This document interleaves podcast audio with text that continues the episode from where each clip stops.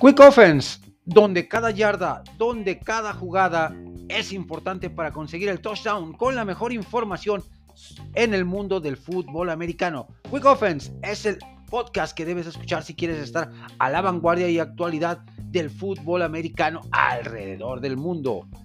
Quick Offense con un punto de vista objetivo, crítico, divertido y veraz. Toda la información, todas las ligas, aquí en tu podcast Quick Offense.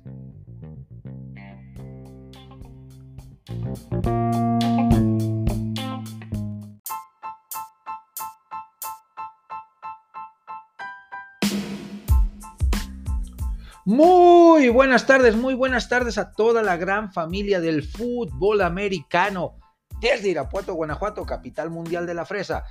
Su amigo y hermano Marco Antonio Ponce de Quarterback o Marquiño les da la más cordial bienvenida a una nueva emisión de su podcast Quick Offense, ofensiva rápida. Hoy, martes 5 de diciembre del 2023, arranquemos rápidamente con la sección de noticias.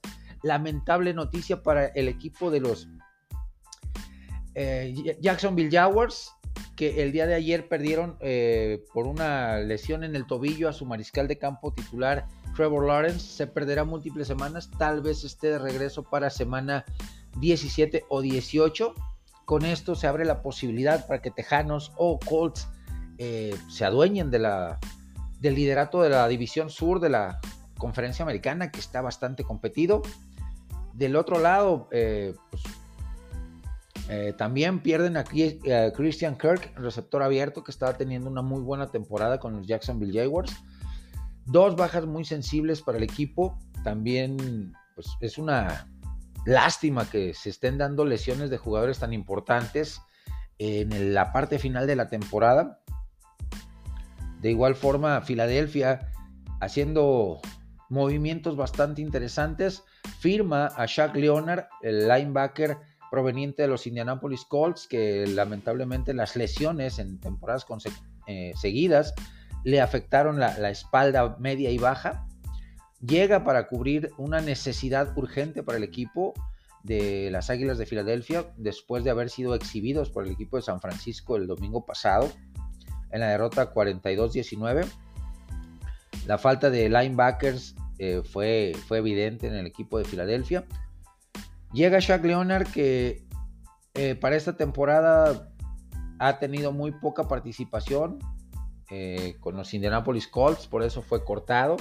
Se eh, presentó pruebas tanto en Dallas Cowboys como en el equipo de Filadelfia. Filadelfia al final, su necesidad era más imperiosa, era más urgente de linebacker, pues se, quedan con Chuck Leonard que llega con 63 eh, tacleadas en total esta temporada, un número muy bajo, una calificación de 60.3 por eh, parte de Pro Football Focus. Creo que eh, va a tener actividad en el partido contra los Dallas Cowboys del domingo por la noche en el ATT Stadium, pero no va a ser una pieza que realmente sea de, de un impacto inmediato.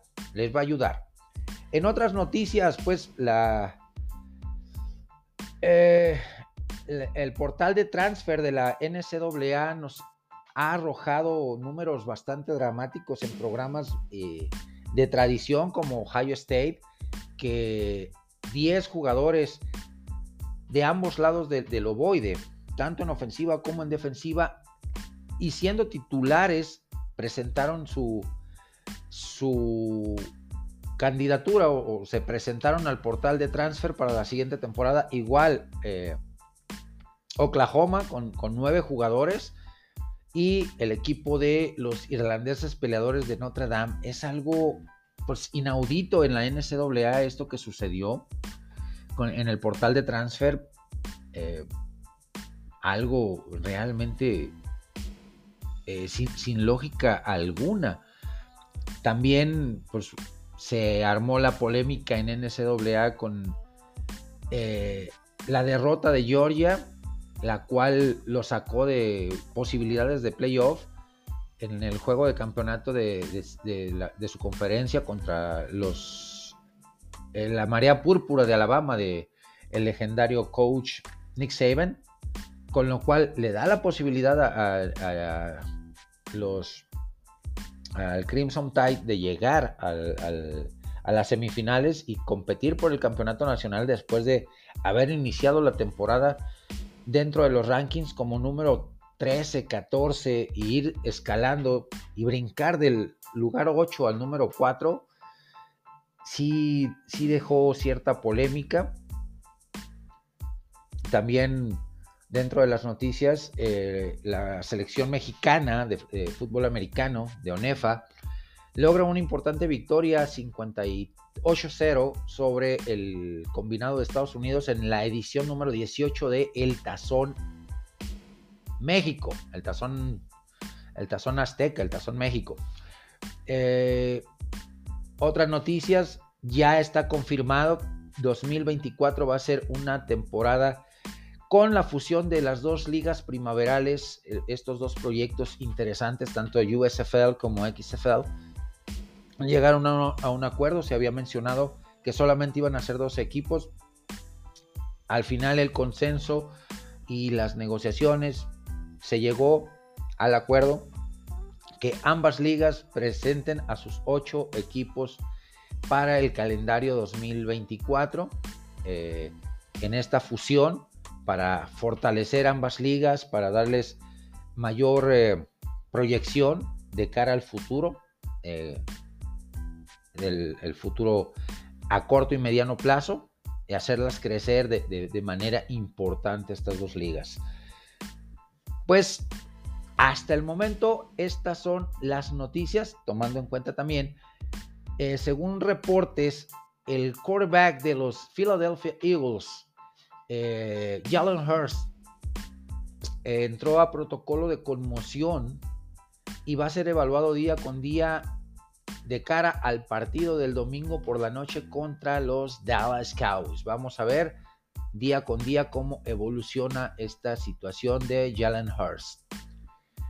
Hacemos una breve pausa, eh, empezamos a reorganizar ofensiva, empezamos en nuestra yarda 3 con 2 minutos 40 en el reloj, dos tiempos fuera más la pausa de los 2 minutos y perdiendo por 4 puntos. Empezamos ofensiva después de esta pausa.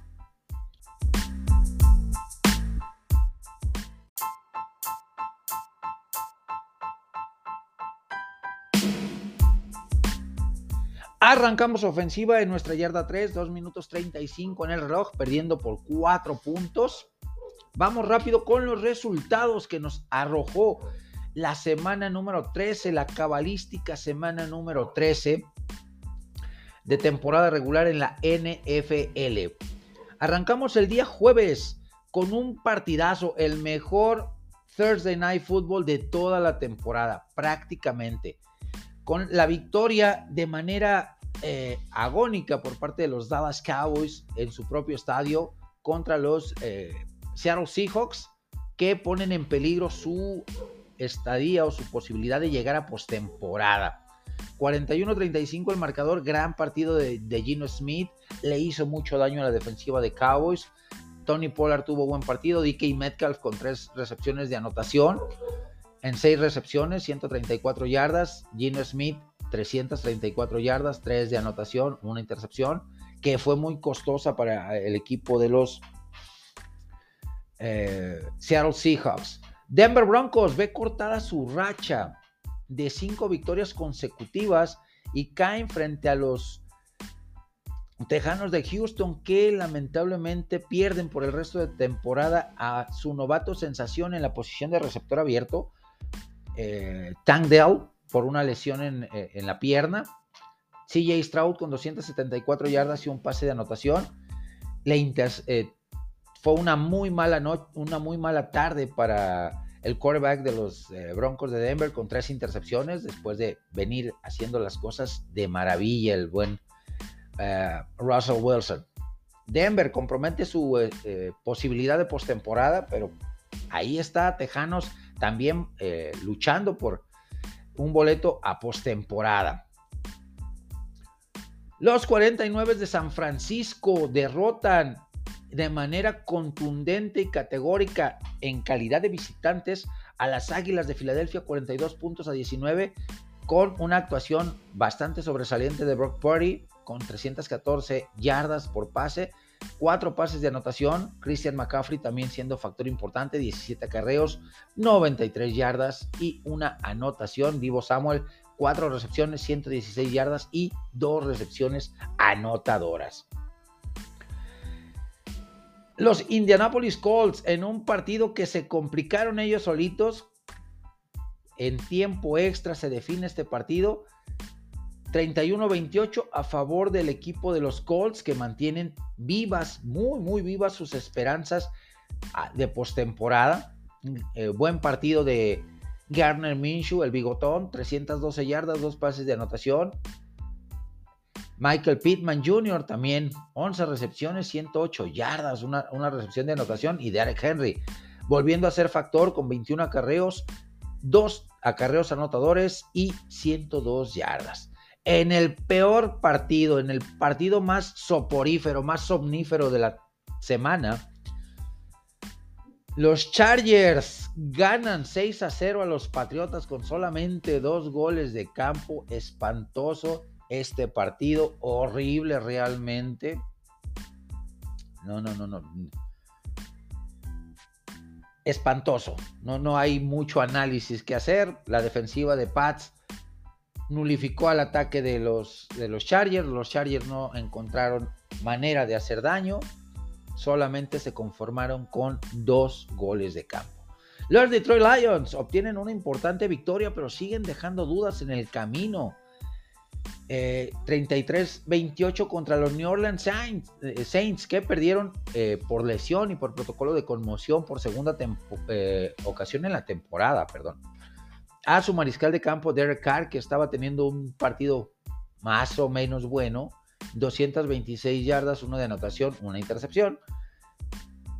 Pues momentáneamente los Lions siguen con el liderato de su división, con de la norte de la nacional, pero dejando, dejando dudas. En las últimas semanas ha entregado balones eh, a diestra y siniestra el mariscal de campo de los eh, Detroit Lions, Jared Goff, así es que buen, buen resultado, pero tienen que mejorar. Los Atlanta Falcons obtienen una victoria que es oxígeno puro, mantienen su récord en 6 y 6 o ponen su récord en 6 y 6 con esta victoria bastante enfadosa, 13 puntos a 8. Tim Boyle sale lesionado, entra eh, Trevor Simeon como mariscal de campo de los Jets y no levantan el vuelo. Este equipo de Jets tienen una defensiva muy buena, pero un ataque bastante patético. Y los Falcons, pues, bien que mal, ganaron, obtuvieron una Importante victoria que los sigue manteniendo como líderes de su división, pero dejando muchísimas, muchísimas dudas. Los Arizona Cardinals con un partido sui generis. ¿Por qué? Porque se, eh, pospuso en dos ocasiones por una fuerte tormenta eléctrica. Logran derrotar a los eh, sorpresivos eh, Pittsburgh Steelers por 24 a 10 con eh, la, mala noticia en este partido se da de que Kenny Pickett, mariscal de campo de los Steelers, se perderá múltiples semanas por una lesión. El que va a tomar los controles este jueves eh, eh, o, a partir de esta semana se llama Michel Trubitsky. Vamos a ver cómo le va al equipo de los Steelers. Los Miami Dolphins con gran actuación de Tua Tagovailoa, de Davon Shane y de Tarek Hill, que se acerca cada vez más a quebrar el récord de las 2.000 yardas, con 5 recepciones, 157 yardas, 2 de anotación. Devon Shane también 2 anotaciones en 17 acarreos y 73 yardas. Tua Tagovailoa 280 yardas y 2 pases anotadores. Miami confirmándose como el número uno de su división del, del este de la americana y Commanders, pues pensando ya definitivamente en la siguiente temporada. Los Bucaneros de Tampa Bay sobreviven a, las Panteras de Carolina que dieron batalla y demás, fueron muy tosudos, le complicaron existencia a los Tampa Bay Buccaneers que ganan 21 a 18 con un partido medianamente bueno de Baker Mayfield, 202 yardas, una anotación, una intercepción. Mike Evans, 7 recepciones, 162 yardas, una, anotación. Fue la principal arma. Mike Evans se echó al equipo al hombro definitivamente para obtener esta victoria, 21 puntos a 18. Los Browns con Joe Flaco como mariscal de campo, que no se vio nada mal, no se vio nada mal, pero sí eh, cometió errores puntuales sumados a las malas decisiones tomadas por Kevin Stefanski, su entrenador en jefe, provocaron la derrota del equipo de los Cleveland Browns a manos de los Rams de Los Ángeles por 36 puntos a 19. Matthew Stafford, 3 pases de anotación, 279 yardas. Kyren Williams, que está de regreso eh, con 21 acarreos, 86 yardas. Una de anotación. Nakua, 4 recepciones. Este novato que está teniendo un temporadón. 105 yardas y una de anotación. Salió lastimado del hombro, salió tocado del hombro Puka Nakua, pero las posibilidades de que juegue esta semana 14 son muy altas. En domingo por la noche, los Kansas City Chiefs se vieron sorprendidos por unos Packers que vienen a la alza y que eh, ponen su récord en 6 ganados, 6 perdidos con esta victoria. Jordan Love ha mejorado partido a partido, ya llevan una, una racha importante de, de, victorias, de, de, que el equipo está caminando, de que está optimizando todos los recursos que tienes alrededor Jordan Love 267 yardas, 3 de anotación. Travis Kelsey, 4 recepciones, 81 yardas para los jefes de Kansas City. Isaiah Pacheco con 18 acarreos, 110 yardas y y un acarreo anotador. Se, se, está viniendo a pique el equipo de, de los Chiefs, definitivamente. Tiene que apretar en la parte final, en este mes de diciembre, si no quiere eh, llevarse alguna sorpresa. Packers, pues ahí está en la pelea por, eh, por meterse a postemporada en el playoff picture. Eh, si la temporada terminara el día de hoy, Packers se colaría junto con Minnesota y los y los Lions de la división norte de la nacional a postemporada.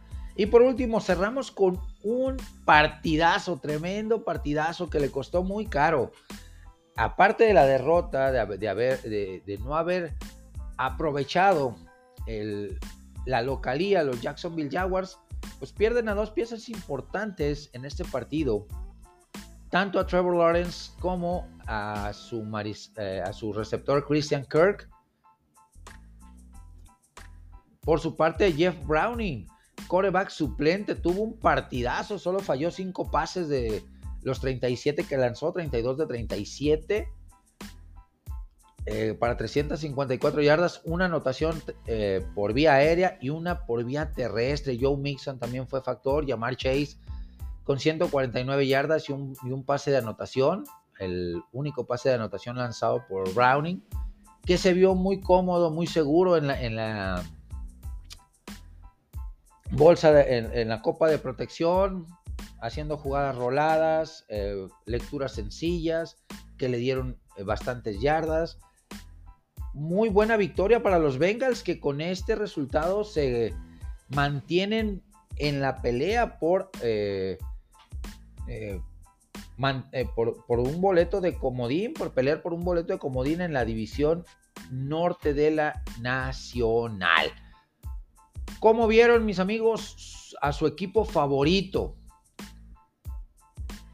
¿Qué les parecieron estos resultados? ¿Cuál fue la sorpresa? Leo y escucho sus comentarios en mis diferentes redes sociales. Con esta jugada de nuestra yarda 3, avanzamos a nuestra yarda 25, 22 yardas de avance por tierra, una buena jugada terrestre. Nos quedan 2 minutos 15 en el reloj. Azotamos el balón, segunda y 10, no quemamos nuestros tiempos fuera. Tenemos tiempo para sacar una jugada más antes de la pausa de los dos minutos. Regresamos con la siguiente jugada.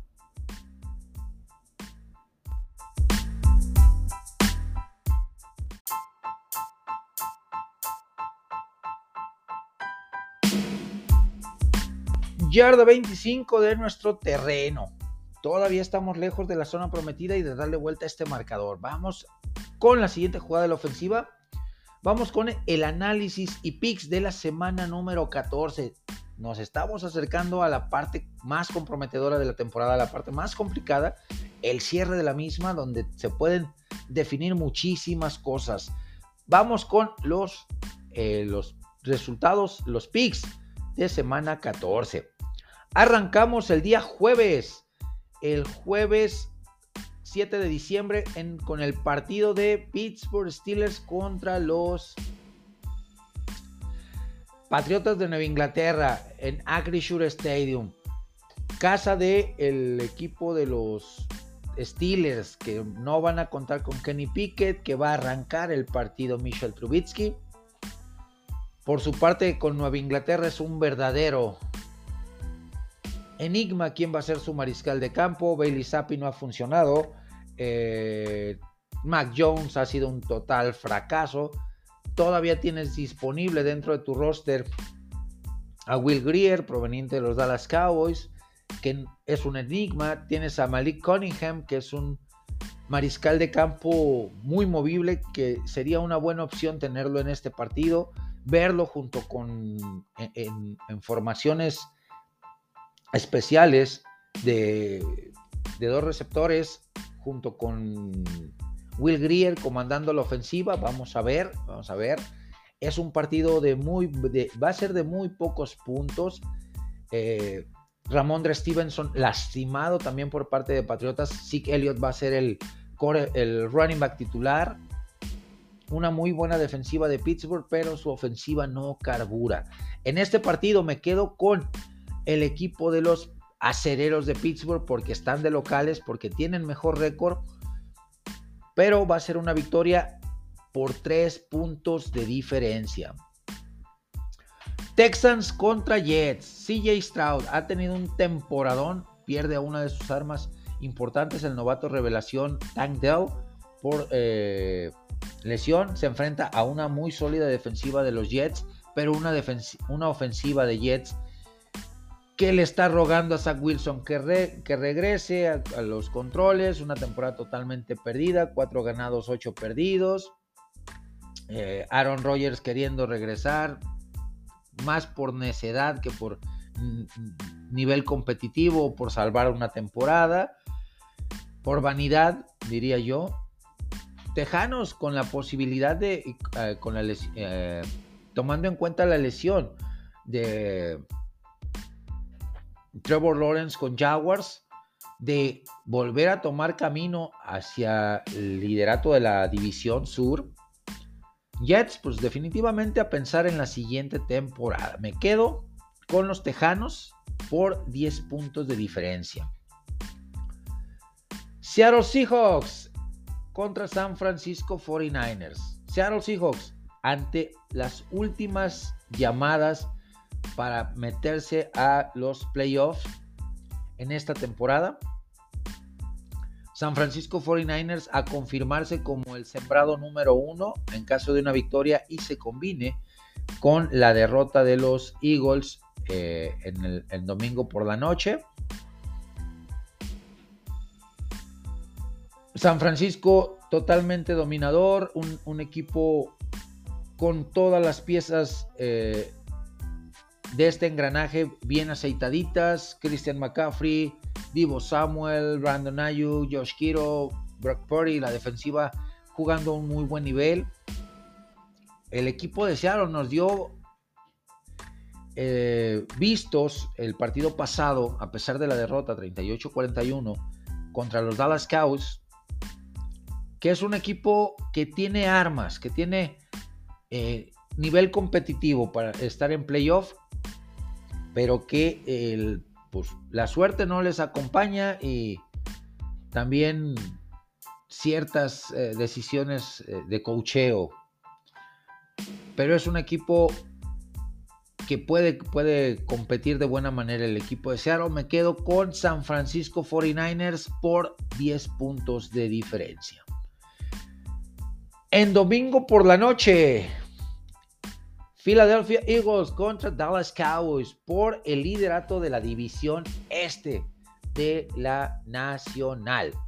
Filadelfia viene de una dolorosa y humillante derrota contra San Francisco donde se vio mal su defensiva, donde se vio exhibido su perímetro, donde su línea de linebackers solamente con Nicholas Morrow eh, se vio muy vulnerable. Jalen Hurst, eh, según reporte que he leído, eh, definitivamente va a ser, está en protocolo de conmoción a pesar de que regresó al partido contra San Francisco, un partido que ya estaba perdido, eh, arriesgando de más al jugador Nick Siriani, una muy polémica decisión de Siriani y del mismo jugador, eh, contra un equipo de Dallas que viene embalado, que está jugando mejor, que tiene, tiene argumentos suficientes el equipo de Dallas para obtener la victoria en su estadio, tercer partido consecutivo en ATT Stadium que va a jugar los Dallas Cowboys contra su rival divisional, eh, el, uno de los equipos eh, mejor armados en esta temporada, pero que sí ha venido dejando ciertas dudas. Eh, CD Lamb con un temporadón, 1182 yardas, 7 touchdowns. Dak Prescott igualmente. por productividad está en la discusión de MVP, pero creo que tiene que ganar con contundencia este partido contra las Águilas para que esté de plano y definitivamente en esta discusión. Me quedo con el equipo vaquero para la obtención de la victoria por 7 puntos. Bucaneros contra Falcons en el Mercedes-Benz, en el estadio de, Falcons. Falcons con mejor récord, líder de su división, pero con un coreback que está dejando más dudas que certezas, como lo es Desmond Reader, muy inestable, muy incompetente, regala muchos balones. Por su parte, Bucaneros con Baker Mayfield y, encontrando una muy buena química con Mike Evans, con Chris Godwin, pero que el ataque terrestre ha venido a menos, la defensiva se está cansando, a pesar de tener una defensiva de calidad los Falcons. Eh, los Buccaneers, perdón, se, están cansando y, están cediendo muchas yardas y muchos puntos. Me quedo con Falcons para la obtención de la victoria por tres puntos. Detroit Lions contra los Chicago Bears. La ofensiva de Chicago se ha visto mejor con, eh, con Justin Fields, perdón, con Justin Fields. Su defensiva también ha tenido mejoría en estos partidos, aunque los resultados no, han sido favorecedores para el equipo de los, de los Bears. Le ganaron en un partido horrible 12 a 10 al equipo de Tampa. Al equipo de Minnesota, perdón, al equipo de Minnesota. Pero sí, eh, hay que pensar en la siguiente temporada. Por su parte, Lions viene de una cerradísima victoria después de haber dominado el primer cuarto contra Saints. Solitos se complicaron el panorama. Por poco y pierden el partido con James Winston de quarterback por parte de los, de los Saints, 31-28 el resultado final, generando ciertas dudas en el cierre de temporada el equipo de los de los Lions, pero eh, manteniéndose como líderes de su división. Los Indianapolis Colts, los sorprendentes Indianapolis Colts que ganaron a los Tennessee Titans en un partido complicado, en un partido difícil, en tiempo extra. Se enfrentan a los motivadísimos Cincinnati Bengals que se vieron muy bien en la ofensiva, con mucho balance. Jeff Browning, Jake Browning, perdón, el mariscal de campo suplente, supo manejar bien la ofensiva. Eh, eh, con jugadas de RPO, con jugadas de play action, les hizo mucho daño a la defensiva de los Jaguares de Jacksonville. Me quedo en este partido con los Bengals para la obtención de la victoria. Van de locales. Creo que el regreso de T. Higgins a la ofensiva le ayudó mucho a, Jeff Browning, además de que Jamar Chase tuvo un partidazo en el, eh, el lunes por la noche contra los Jaguars, así es que me quedo con Bengals por 7 puntos. Jaguars contra Browns.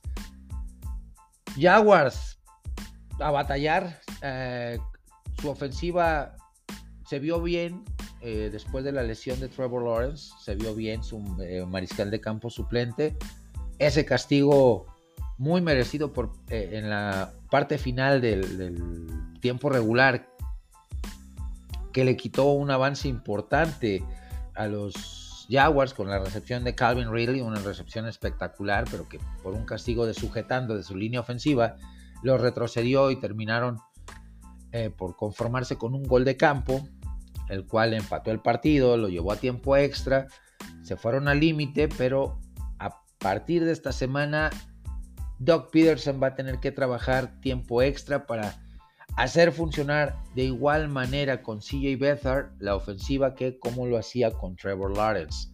Además de la ausencia de Christian Kirk, el receptor abierto, que estaba teniendo una muy buena temporada. Por su parte, los Browns, una muy sólida defensiva que se ha, doblado en partidos eh, recientes que ha perdido con Denver y, perdió contra Rams por uh, mal play call de su entrenador en jefe, por que está demasiado tiempo en terreno de juego la defensiva. Así que pues, eh, Joe Flaco tuvo buen desempeño a pesar de la intercepción que lanzó en el último cuarto. Creo que sinceramente se vieron bien los Browns necesitan mejorar, definitivamente. Partido que le doy la ventaja a los Jaguars de Jacksonville por tres puntos. Panteras contra Santos. Muy poco que analizar. Sí, sí existió mejoría de, parte de Panteras, pero no les alcanza. Eh, esta temporada ya fue, ya es una temporada tirada para el equipo de Panteras. Un proyecto que fracasó con Frank Reich, que se vio por momentos eh, interesante el partido pasado, pero no les alcanzó, terminaron perdiendo. Saints, con James Winston como titular, puede dar mejor pelea y, tener una, un mejor desempeño que con Derek Carr. Eh, tienen que ganar sí o sí para mantener vivas sus expectativas de cara al cierre de temporada y, buscar un boleto a, postemporada. Los, los Saints ganan este partido por 10 puntos de diferencia. Los Ángeles Rams contra los Ravens. Ravens vienen de semana de descanso, de recuperar jugadores. Tiene, eh, ha perdido momentáneamente el número uno de la conferencia americana, el sembrado número uno con Miami es un equipo que ha encontrado balance. Los Ravens en su ofensiva, Todd Monken ha ayudado, ha, favorecido el desarrollo de Lamar Jackson como un quarterback lanzador más que corredor. Pero sí ha ayudado demasiado la defensiva de, de Ravens, una defensiva muy sólida. Rams ha venido de menos a más está jugando muy bien su ofensiva. Puka Nakua está siendo factor muy importante. Este novato, tomado en quinta ronda. Eh, el regreso de Kyren Williams, el corredor, les ha ayudado demasiado también. La defensiva comandada por Aaron Donald también ha tenido un, upgrade importante eh, en este cierre de temporada para el equipo de los Rams. Van en el M&T Bank Stadium de Baltimore me quedo con los Ravens para ganar este partido por 7 puntos. Los vikingos de Minnesota, con el regreso de Joshua Dobbs a la titular, a la titularidad, enfrentan a los Raiders de Las Vegas.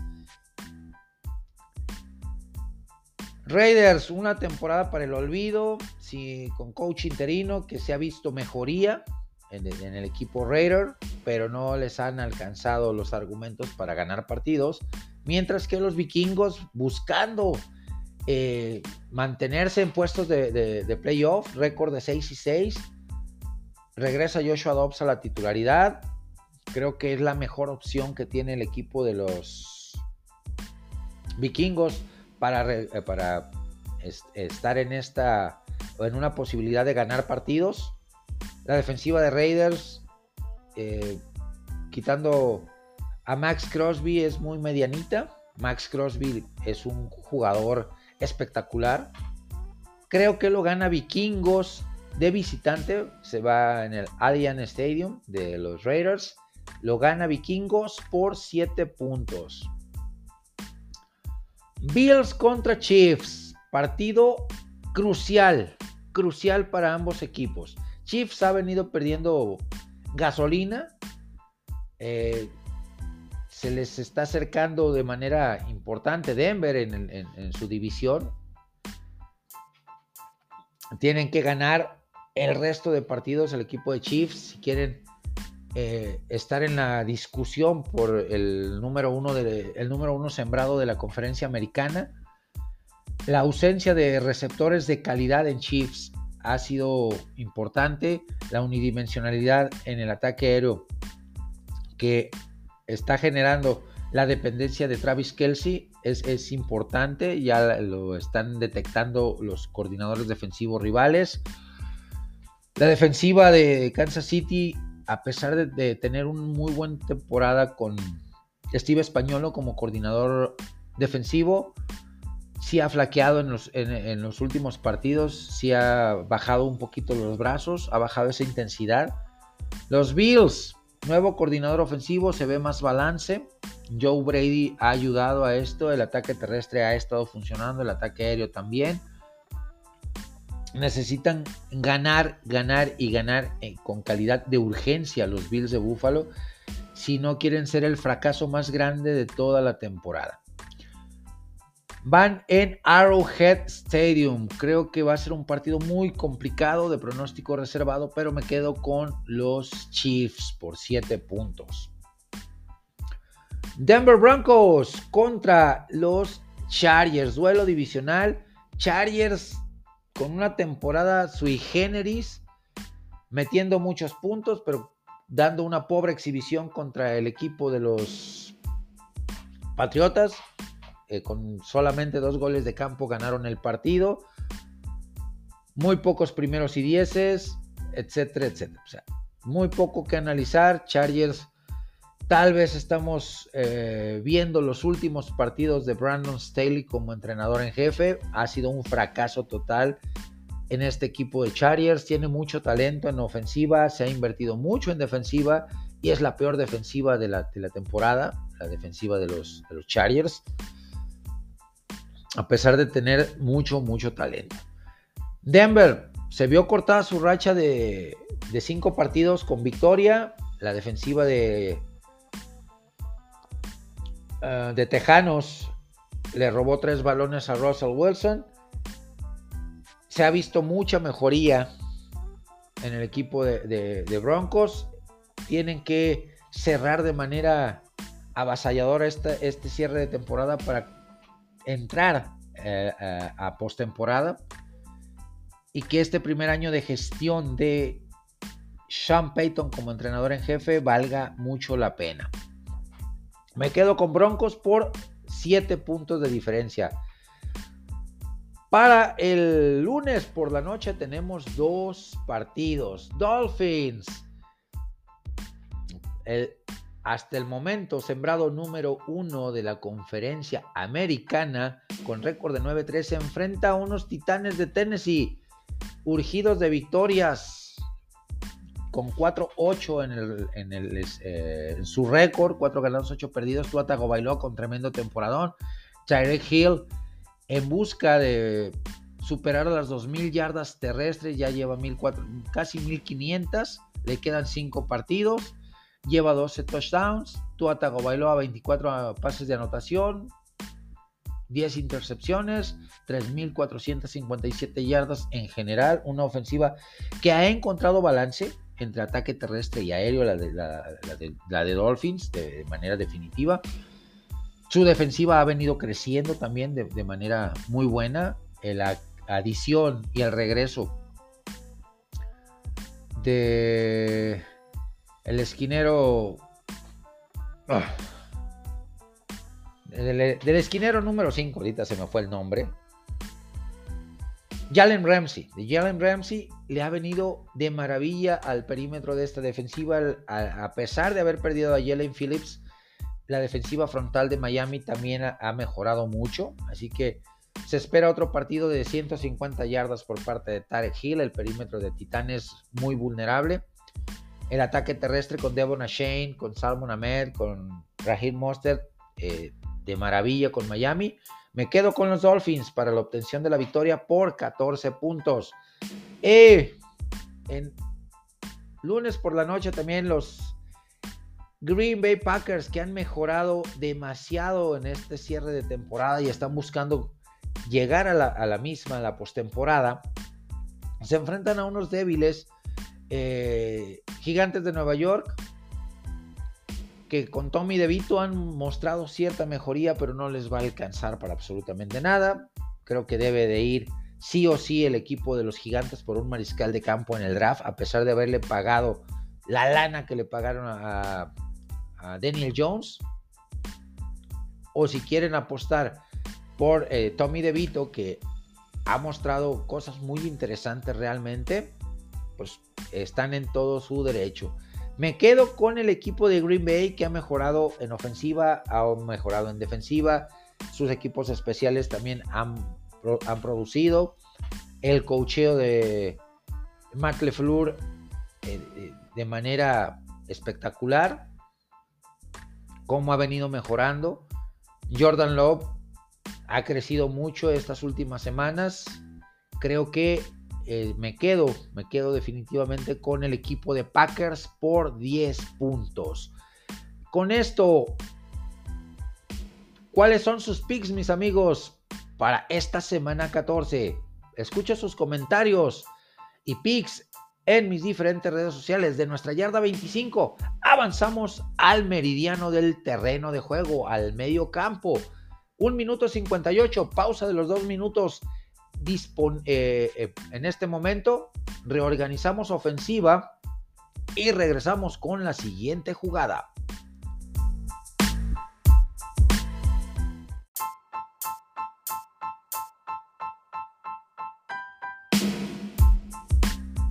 Mitad del terreno de juego, estamos avanzando de manera consistente en esta ofensiva. Un minuto 58 en el reloj. Vamos con la siguiente jugada. Vamos con la radiografía del partido de los Dallas Cowboys contra los Seattle Seahawks de jueves por la noche, que fue un partidazo, un partido realmente espectacular, eh, donde la mayor parte de la primera mitad o toda la primera mitad y en algunos snaps de la segunda mitad, el equipo de los Seattle Seahawks aprovecharon el match que tuvieron con ventaja en, en, su ofensiva al enfrentar a, eh, Darren Bland, corner eh, estrella de los Dallas Cowboys, contra eh, DK Metcalf, su, su receptor abierto, portentoso, fuerte, que tiene cuerpo de linebacker. Todas las jugadas que eran en ese match eran, eran favorables a DK Metcalf, todas las ganó, de todas, todas. Estuvo agarrando de hijo prácticamente a, a Bland en, ese match. Hizo los ajustes eh, eh, Dan Quinn a la defensiva. Puso a Darren Bland en match eh, más parejos, ya sea con Jackson Smith en Jiva o con Tyler Lockett, en los cuales no fue tan, tan perjudicado el, corner de los Dallas Cowboys. Ofensivamente, Dak Prescott 29-41, muy buen, muy buen partido, 299 yardas, un promedio de 7.3 yardas por cada pase completo, atacando muchas zonas intermedias. Tres pases de anotación, cero intercepciones, 115.8 puntos en su rating. Buen, buenos números de, de Dak Prescott no cometiendo errores, siendo efectivo, siendo eficiente. Eh, En el ataque terrestre, los Dallas Cowboys también con, buena producción, 136 yardas en 34 acarreos, siendo la principal arma Tony Pollard. Con 20 acarreos, 68 yardas, 3.4 eh, de promedio por cada acarreo, un acarreo anotador. Creo que eh, Dallas Cowboys tiene argumentos suficientes para mejorar este tipo de, de Desempeños. CD Lamb también aportó 30 yardas en dos acarreos, 15 yardas eh, por promedio de 15 yardas por cada acarreo. Prescott 7, con 7 acarreos, 23 yardas, 3.3.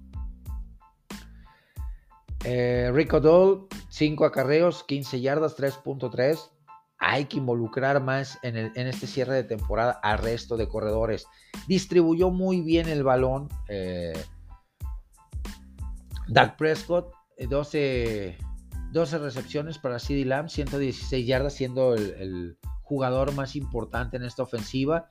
9.7 en promedio, su uh, recepción más larga de 23 yardas. Jake Ferguson en la ala cerrada, con 6 eh, recepciones en 8 targets, 77 yardas, 12.8 su promedio.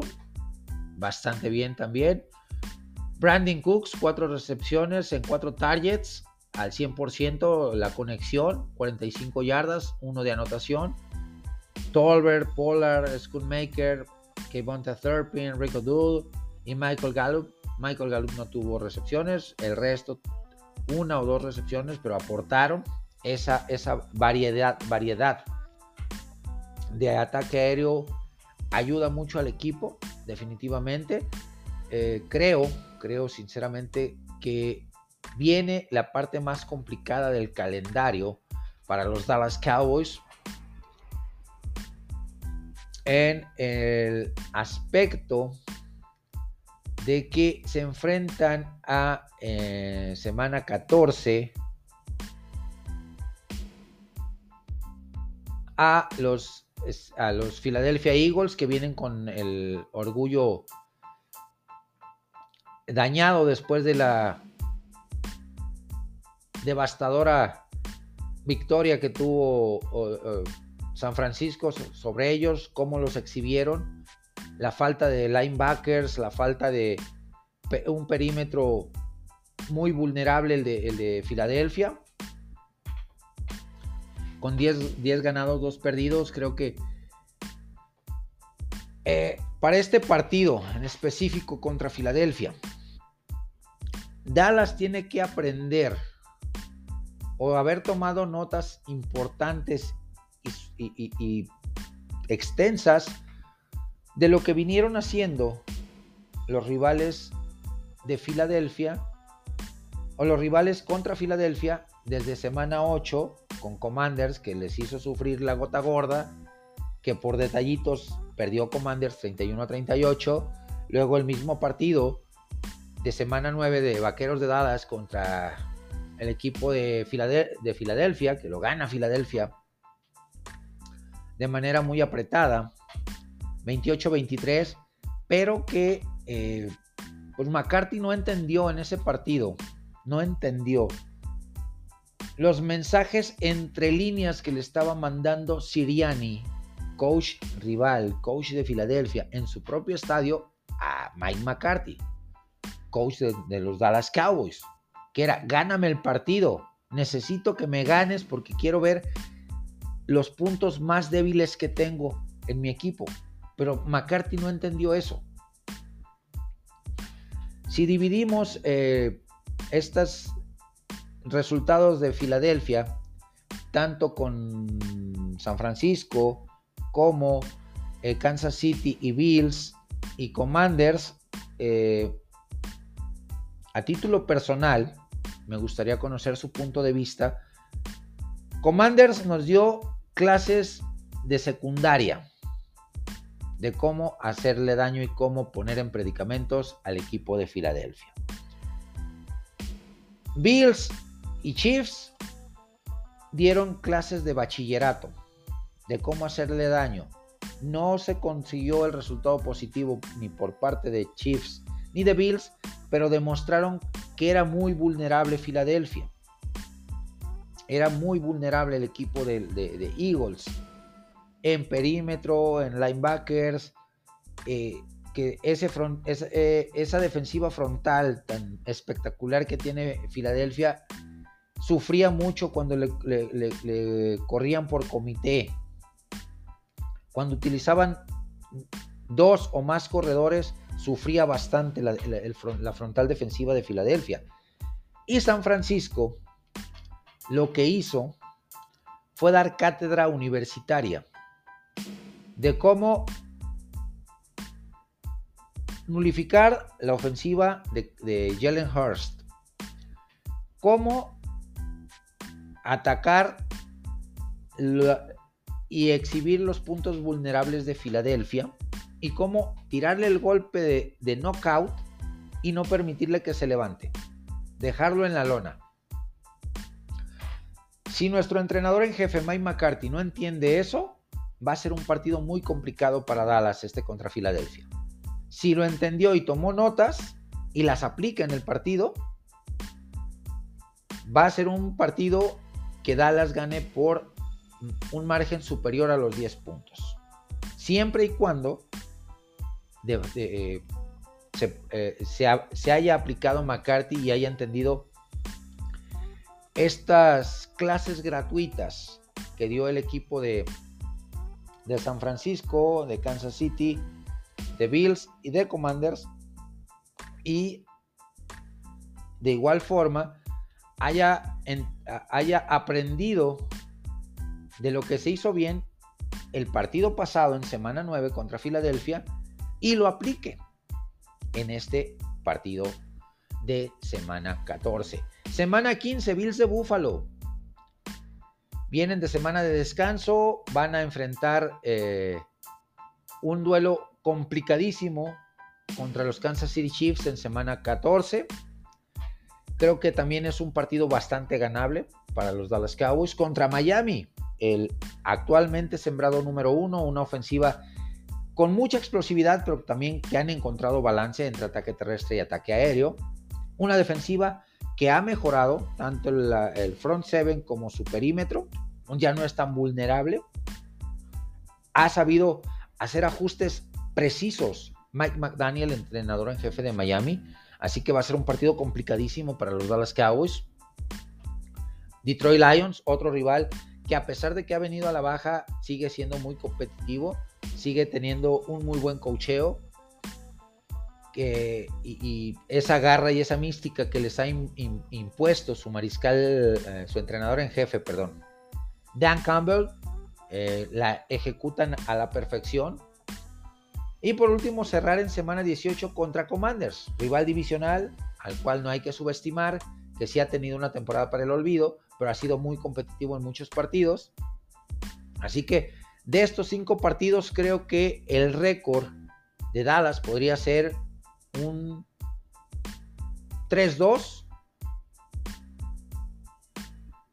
como mínimo o un 4-1 si, si vemos una mejora sustancial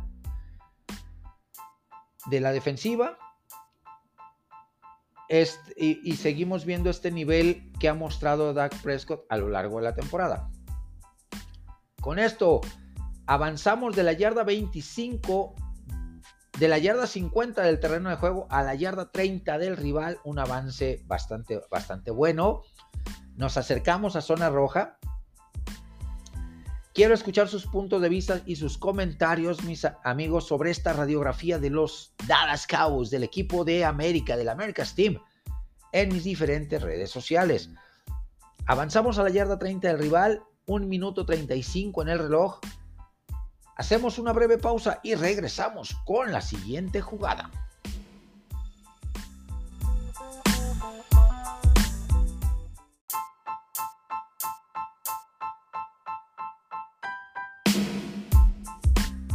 Yarda 30 del rival, nos estamos acercando a su zona roja y a la zona prometida. Vamos con la radiografía de nuestro San Francisco 49ers. Faithful to the Bay. Gran victoria de manera contundente sobre las Águilas de Filadelfia, que solamente tenían una derrota en la temporada regular, que llevaban récord prácticamente perfecto, pero que los últimos partidos venían exhibiendo carencias muy importantes, eh, debilidades visibles que fueron exhibidas por, el, eh, por el, la tremenda ofensiva de San Francisco que meten de lleno a Brock Purdy en la discusión por MVP de la temporada, lo ponen dentro del top 5 definitivamente, no top 1 como muchas casas de apuesta lo ponen, eh, a título personal creo que está como número 2 eh, en, este, en este ranking, fue una victoria aplastante, dominante, atacó bien las zonas intermedias y las zonas profundas, Brock Purdy, eh, también la, habilidad de sus receptores que generaron muchísimas yardas después de, la, recepción. El ataque terrestre con Christian McCaffrey, con Elijah, eh, Mitchell, con Jordan Mason, fue factor importante para la victoria. Supieron atacar ese tremendo frontal, esa tremenda frontal defensiva de, los Philadelphia Eagles eh, y exhibirla también, que no es tan, tan perfecta, no es tan eh, fuerte, tan, tan dominante. Les corrieron a placer los corredores de los San Francisco 49ers, de nuestros Niners. Eh, McCaffrey tuvo 93 yardas, Elijah Mitchell también tuvo una cantidad considerable de yardas. El, en general fue un partido redondo para San Francisco, exhibió y noqueó a, Filadelfia, exhibió el perímetro, exhibió la falta de, linebackers, motivo por el cual Filadelfia acaba de firmar a Shaq Leonard, proveniente de los eh, Indianapolis Colts, que no había tenido actividad prácticamente, pero que era una necesidad urgentísima para el equipo de, de Filadelfia de cara a lo que se viene al cierre de temporada. San Francisco, pues con todas las piezas eh, y todos los engranes bien, bien cimentados para el cierre de temporada. Viene un calendario complicado porque vas a enfrentar a, eh, Seattle Seahawks que se está jugando la vida prácticamente. Ya lo derrotaste hace un par de semanas eh, de manera contundente. viene Arizona que es un rival divisional igualmente, pero que no ha tenido la temporada eh, más exitosa o la mejor temporada posible. Están pensando de plano en la, siguiente temporada los, los, Arizona Cardinals con este nuevo head coach, con esta nueva gestión. Eh, Jonathan Gannon definitivamente pensando en el, en el futuro a corto y mediano plazo de la franquicia. El duelo importante, lunes 25 de diciembre, en Navidad, tremendo partidazo. En la noche, un recalentado espectacular contra los Baltimore Ravens. Lamar Jackson y el buen ataque ofensivo, la buena defensiva, la defensiva solidísima que tiene el equipo de Baltimore contra este engrane perfecto, este equipo dominante, espectacular que son nuestros San Francisco 49ers partido de pronóstico reservado, creo que es ganable. Es ganable si se sigue jugando a este nivel y se incrementa contra los Washington Commanders, eh, que es un rival que complica, un rival tosudo, un rival, hijo, que puede pegar un susto a cualquiera, definitivamente.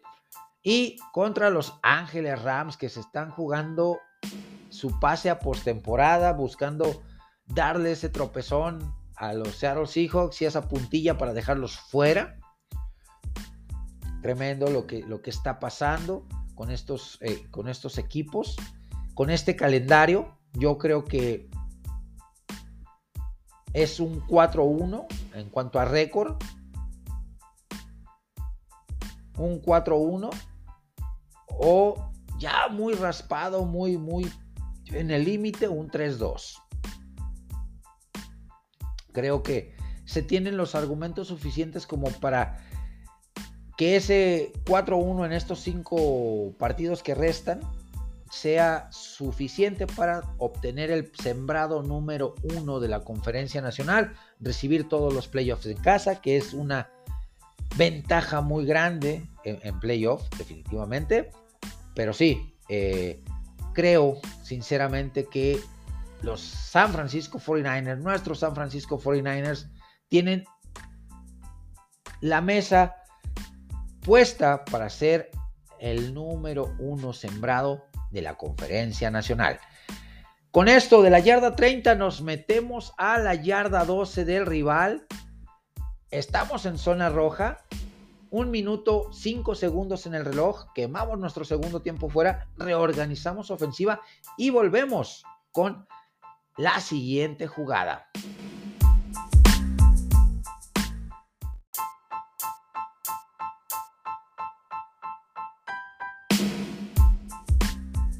65 segundos en el reloj, un solo tiempo fuera. Estamos cada vez más cerca de anotar. Vamos con la siguiente jugada. Aquí les hago una pregunta bien interesante, mis amigos. Días atrás, el comisionado Roger Goodell está evaluando la posibilidad de eliminar a partir de la temporada 2024 la jugada favorita de los Philadelphia Eagles. La especialidad, el touch push. Para ustedes, ¿debería ser erradicada esta jugada o deben de dejarla?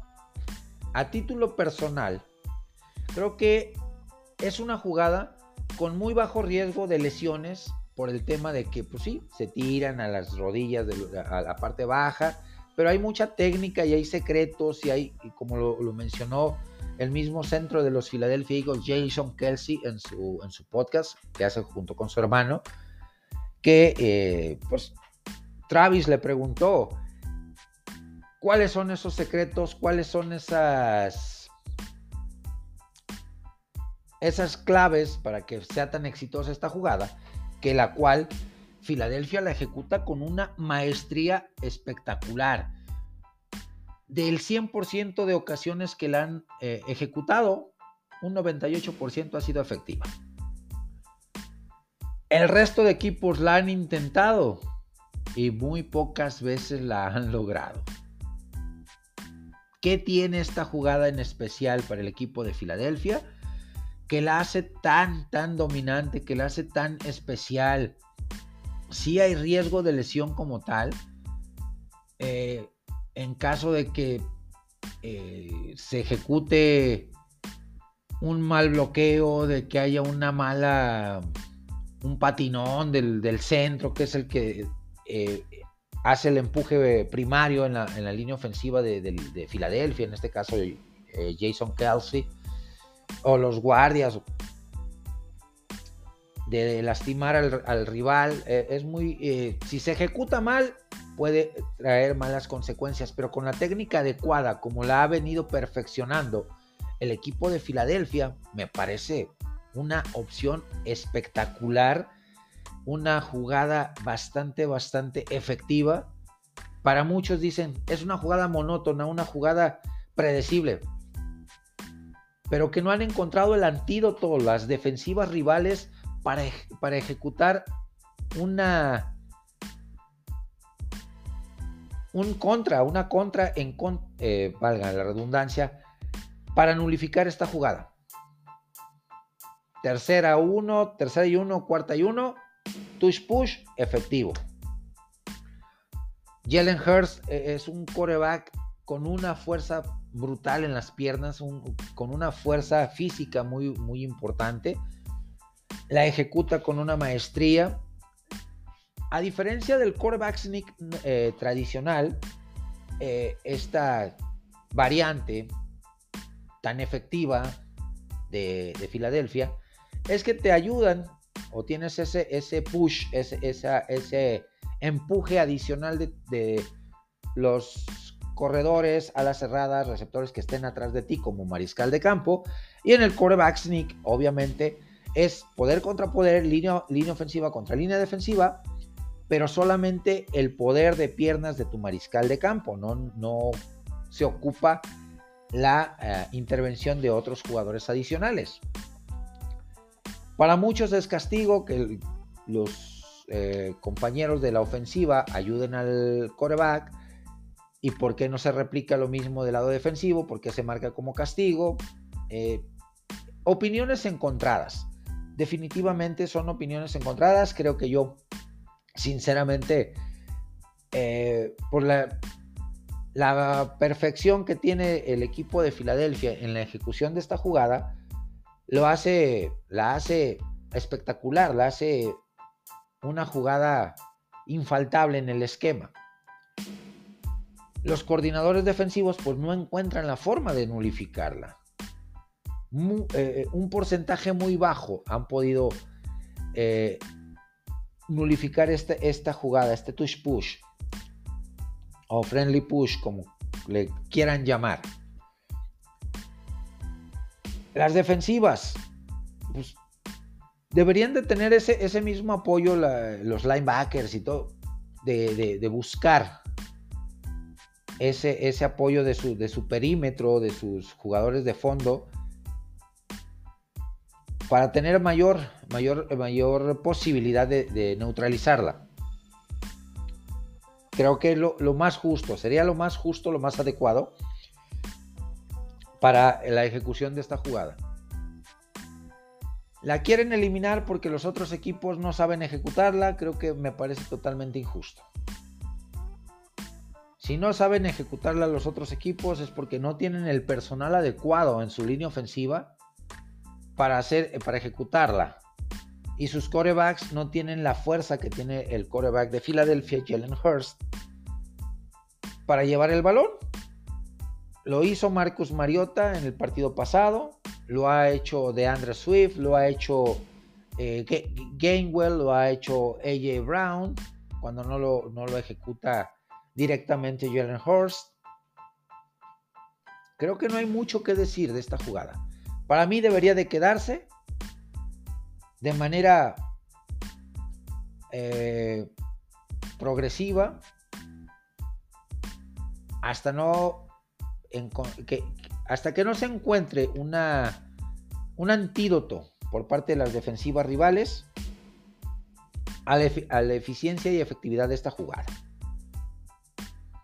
Y que si los otros equipos quieren replicarla, pues buscar a los jugadores adecuados en tu trinchera que tu coreback tenga la fuerza suficiente en las piernas como lo tiene Jalen Horst y que tu equipo de jugadores de apoyo para hacer el push tengan también la fuerza suficiente para impulsar a tu mariscal de campo o al que va a ejecutar la jugada.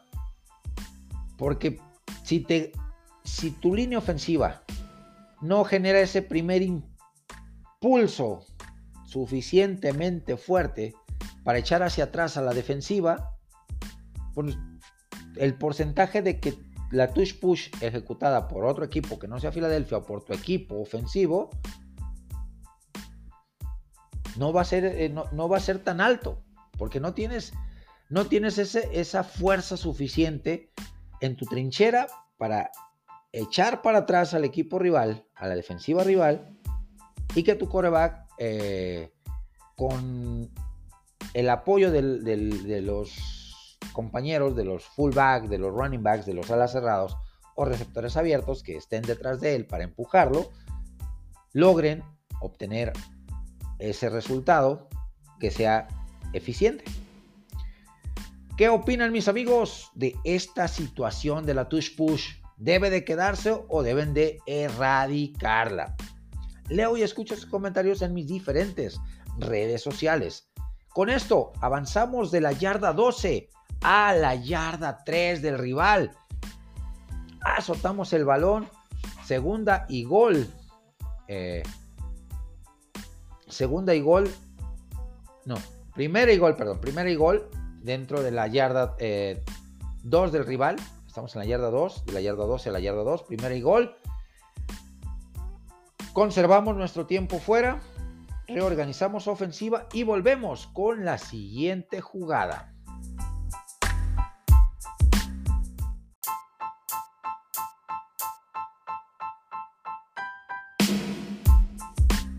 Yarda 2 del rival, estamos a nada de anotar. Vamos con la siguiente jugada, segunda y gol, no quemamos tiempo, tiempo fuera. Vamos a hablar de los candidatos para obtener el Heisman en el fútbol americano colegial. Cuatro jugadores están en la discusión, en la plática, en la votación para eh, obtener el Heisman esta, esta temporada. Arrancamos con Jaden Daniels, coreback de LSU, un coreback con una espiral perfecta, una espiral espectacular, que lamentablemente pesaron mucho las tres derrotas que tuvo en temporada regular para estar compitiendo por, eh, eh, por las semifinales del fútbol americano colegial en, en, la actualidad. Sus números son espectaculares con LSU. Eh, es una doble amenaza, es un coreback de muy buenas hechuras, sabe correr, tiene muy buena lectura de defensivas, buen líder, sabe hacer ajustes, tiene, tiene mucha capacidad de improvisación de igual forma. No le rehuye a los golpes, es un coreback que sabe generar yardas con sus piernas, también sabe jugar muy bien como eh, mariscal de campo de, bolsillo. Así que creo que eh, es un muy, muy firme candidato.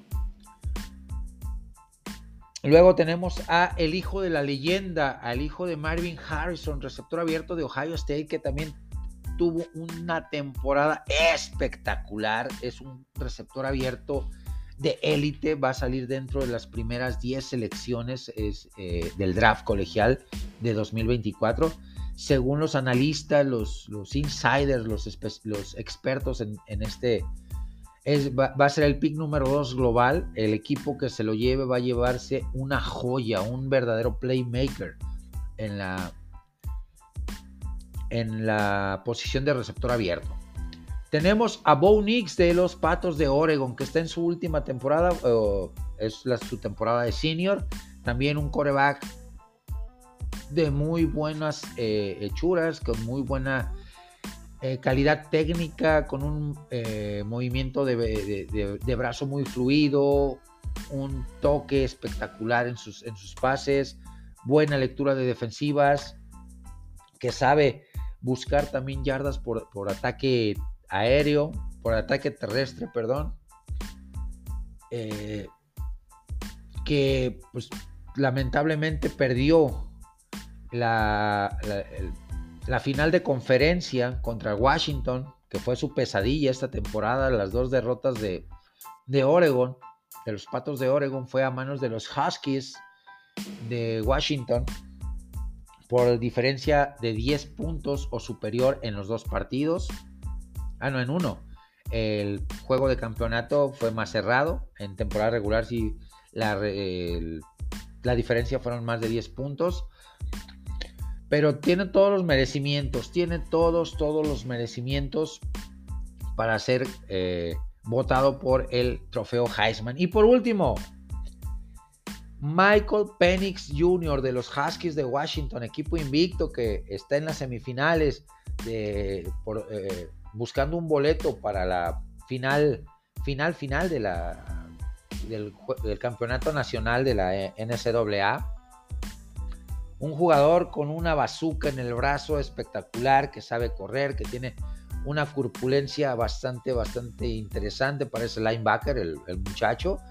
Fuerte, muy difícil de taclear cuando se decide correr. También mezcla muy bien lo que viene siendo el ataque por, eh, terrestre con sus piernas, como el ataque aéreo con sus pases. Eh, sabe leer muy bien a las defensivas, hacer los ajustes pertinentes pre-snap para encontrar los, los match más favorecedores para sus receptores. Es muy buen pocket passer, muy buen scrambler. Totalmente espectacular lo que ha hecho este, este muchacho de, de Michael Penix, también está en su, en su temporada de senior. Está dentro del top 5 para ser elegido en el draft eh, de abril del 2024. Así que son cuatro candidatos con números realmente espectaculares, con calidad de sobra, superestrellas, playmakers en, sus, en su posición. A título personal, me quedo con Michael Penix para, eh, obtener esta distinción. Lamentablemente, el que estaba ah, desde el principio de temporada abocado a ser el, el ganador del Heisman, Caleb Williams, mariscal de campo de UCS, pues quedó fuera de la conversación porque su equipo vino abajo, se cayó eh, en una espiral autodestructiva, tuvo eh, muy malos desempeños al cierre de temporada, de estar en los primeros 10 eh, lugares en el ranking de, las, de los 25 mejores programas colegiales. En las últimas semanas desapareció por completo el programa de UCS de los troyanos y pues se quedó, se quedó con las ganas eh, Caleb Williams de llegar al, a obtener por segundo año consecutivo el trofeo Heisman y empatar el récord de Archie Griffin, corredor de Ohio State, que a finales de la década de los 60 obtuvo dos veces consecutivas el trofeo Heisman. Pues con esto de la yarda 2, nos metemos a la zona de anotación, touchdown, logramos la anotación y le damos la vuelta al marcador. Reorganizamos ofensiva, todavía quedan 30 segundos en el reloj. Vamos por la jugada por la formación de punto extra para sellar este marcador. Hacemos pausa y volvemos.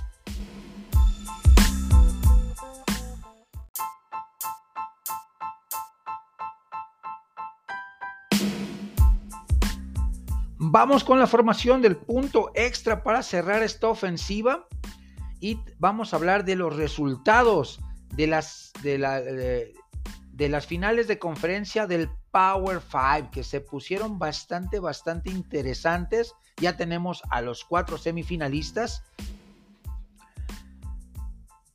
Los Florida State Seminoles obtienen la victoria 16 a 6 sobre los Cardinals de Louisville que lamentablemente, eh, a pesar de la victoria, queda fuera la conferencia de ACC Florida State en disputa por el campeonato nacional, a pesar de que estuvo rankeado mejor que Alabama toda la temporada, eh, Florida State. Pesaron mucho las lesiones de Jordan Travis, el, el, quarterback titular de Florida State. El partido eh, tuvo solamente un, una anotación de seis puntos, un touchdown por parte de los eh, Seminoles de Florida State. Las defensivas eh, se comportaron a la altura, pero también hubo mucha inoperancia y muchos errores en ejecución de ambas ofensivas, tanto de los Cardinals de Louisville, que sorprendieron tremendamente, como de Florida State. Los Oregon Ducks en un cerrado partido en la conferencia Pac-12 caen derrotados por segunda vez en la temporada contra los Washington Huskies, que cerraron invictos esta temporada, tanto en su conferencia como en récord general. Un partido bastante, bastante intenso donde Oregon Ducks se vio abajo en el marcador muy temprano, pero supo reaccionar, supo venir de atrás y en las series finales ofensivas eh, del partido definió el, el juego Michael Penix, su ofensiva y sus equipos especiales. Con esto, el equipo de eh, los Huskies se cuelan a una de las semifinales, eh, candidato a, llegar al, al campeonato de la, al campeonato nacional. Se van a enfrentar a los cuernos largos de Texas que obtuvieron una victoria aplastante, apabullante sobre los vaqueros de Oklahoma State por 49 puntos a 21. Un partido redondo de Queen Evers. Vimos un poco a Arch Manning en este partido cuando ya estaba definido. definitivamente también Cuernos Largos de Texas, una tremenda temporada, solamente una derrota, fue fuera de su conferencia. Eh, Oklahoma State vino de atrás, eh, remontó posiciones, eh, tuvo partidos muy buenos al cierre de temporada, pero no le alcanzó para ganar el, juego de campeonato. Los Wolverines de Michigan blanquean a los ojos de halcón de Iowa por 26 puntos a cero, manteniéndose invictos como número 2 de la nación. Eh, con un JJ McCarthy jugando a un gran nivel, con una defensiva de Michigan siendo dominante totalmente, secando por completo a la ofensiva de, de los eh, Ojos de Halcón, de los Hawkeyes.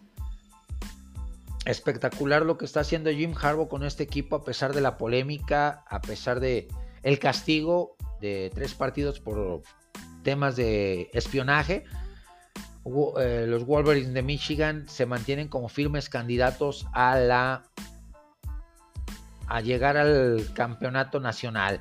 Se van a enfrentar a Alabama Crimson Tide que en un cerrado partido derrota a los Bulldogs de Georgia que intentaron venir de atrás pero no les alcanzó.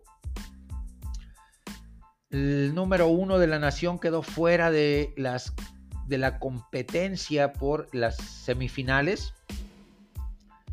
Eh, de la Nación cayeron 24 a 27 a 24 contra Alabama, que remontó posiciones y que sí se formó una polémica bastante interesante, porque pues, Alabama viene de, de atrás, de remontar posiciones y de dar un salto espectacular, o sea, de la posición 8 eh, cerrar como, eh, como número 2 y tumbar al que fue eh, número 1 de la nación toda la temporada prácticamente, solamente dos partidos. fue desbancado por Michigan de ese lugar, el equipo de los Bulldogs de Georgia, y meterse a la, a la disputa de, de las semifinales creo que sí hay cierta polémica por los protocolos, por los, los criterios que utiliza la NCAA, pero lo agradable de todo esto se llama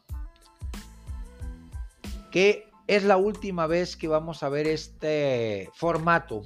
Esta es la última temporada que vamos a tener este clase de polémicas porque a partir de 2024 la NCAA va a implementar un sistema de playoff muy parecido a las rondas de eliminación directa de la liguilla del fútbol mexicano, de la Champions League de, Europa, donde vamos a tener a los ocho mejores, a, los ocho mejores programas de la nación disputando eh, en enfrentamientos directos, 1 contra 8, 2 contra 7, 3 contra 6, 4 contra 5, para conocer a los semifinalistas y de ahí 1 contra 4, 2 contra 3 y los que ganen directo a jugar el campeonato de la nación.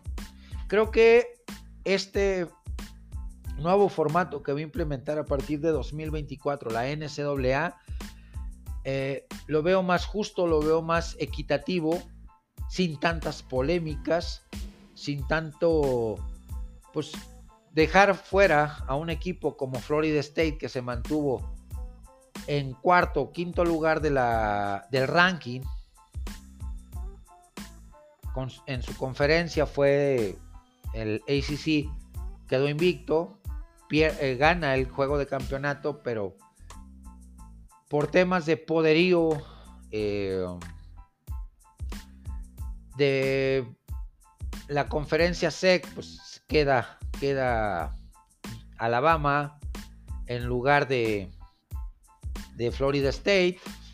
No se enfrentaron esta temporada, porque eh, uno de los criterios de desempate es justamente ese, el enfrentamiento entre ellos. Si no hubo un enfrentamiento directo, los rivales tuvo, eh, tuvieron rivales eh, competitivos, ambos equipos tuvieron rivales a modo también. Pero pues al final de cuentas queda Alabama contra Michigan. Mis picks para estas dos semifinales que serían el Fiesta Bowl y el Rose Bowl, los dos tazones elegidos para llegar eh, como semifinales. Eh, recordemos que se juega, los seis tazones principales se van rotando año con año para obtener las dos semifinales. Este año le tocó al Rose Bowl y al Fiesta Bowl como tal. Texas contra Washington. Híjole, partido complicado de descifrar. Texas tiene muy buena defensiva. Steve Sarkisian eh, planta muy buenas ofensivas con mucho balance. Muy buena posesión de, de reloj, muy ofensivas largas, ofensivas explosivas, tiene Steve Sarkisian, defensivas eh, brutalmente buenas. Washington, pues también es un equipo más explosivo el de Washington. Pero que en fútbol situacional, cuando ya se ve en ventaja y, quiere cerrar el partido, también sabe controlar muy bien el ovoide, eh, posesiones largas, mucho control de balón. Me quedo con Washington para llegar a la final. Y en la, en la otra semifinal, Alabama Crimson Tide contra Michigan Wolverines. Partido de pronósticos reservados. Un viejo lobo de mar como lo es Nick Saban contra un muy buen entrenador en jefe que eh, eh, ha reposicionado a los Wolverines de Michigan como un equipo de miedo, un equipo realmente contendiente. Me refiero a Jim Harbaugh, eh, ex entrenador de la NFL con San Francisco, y que desde su llegada al colegial ha hecho crecer a, los programas en los que ha estado con resultados bastante, bastante interesantes.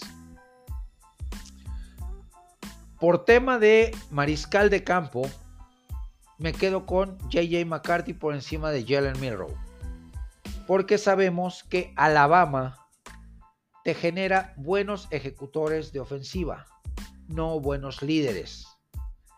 Y Jalen Milrow es buen ejecutor de ofensivas con un sentido de eh, liderazgo muy limitado por la absorbente forma de ser de su entrenador en jefe Nick Saban. Por su parte, JJ McCarthy un líder nato en la ofensiva de Michigan, con buenos receptores, con buen ataque terrestre, con una defensiva muy sólida. Creo que va a ser un partido de, de defensivas este de Michigan contra Alabama, pero me quedo con los Wolverines de Michigan para la obtención de la victoria. Con esto cerramos esta ofensiva, mis amigos, le hemos dado la vuelta al marcador. Obtuvimos el punto extra, tremenda, tremenda ofensiva. Me despido con un cordial saludo. Hay que disfrutar el fútbol americano. La semana 14 de la NFL que nos va a presentar partidos bastante, bastante interesantes. El San Francisco Seattle, el Dallas contra Philadelphia, el Kansas City contra Bills de Buffalo. ¿Qué son? mi top 3 de partidos. Les envío un cordial saludo, grandes abrazos a toda, toda mi familia del fútbol americano. Nos vemos la próxima semana.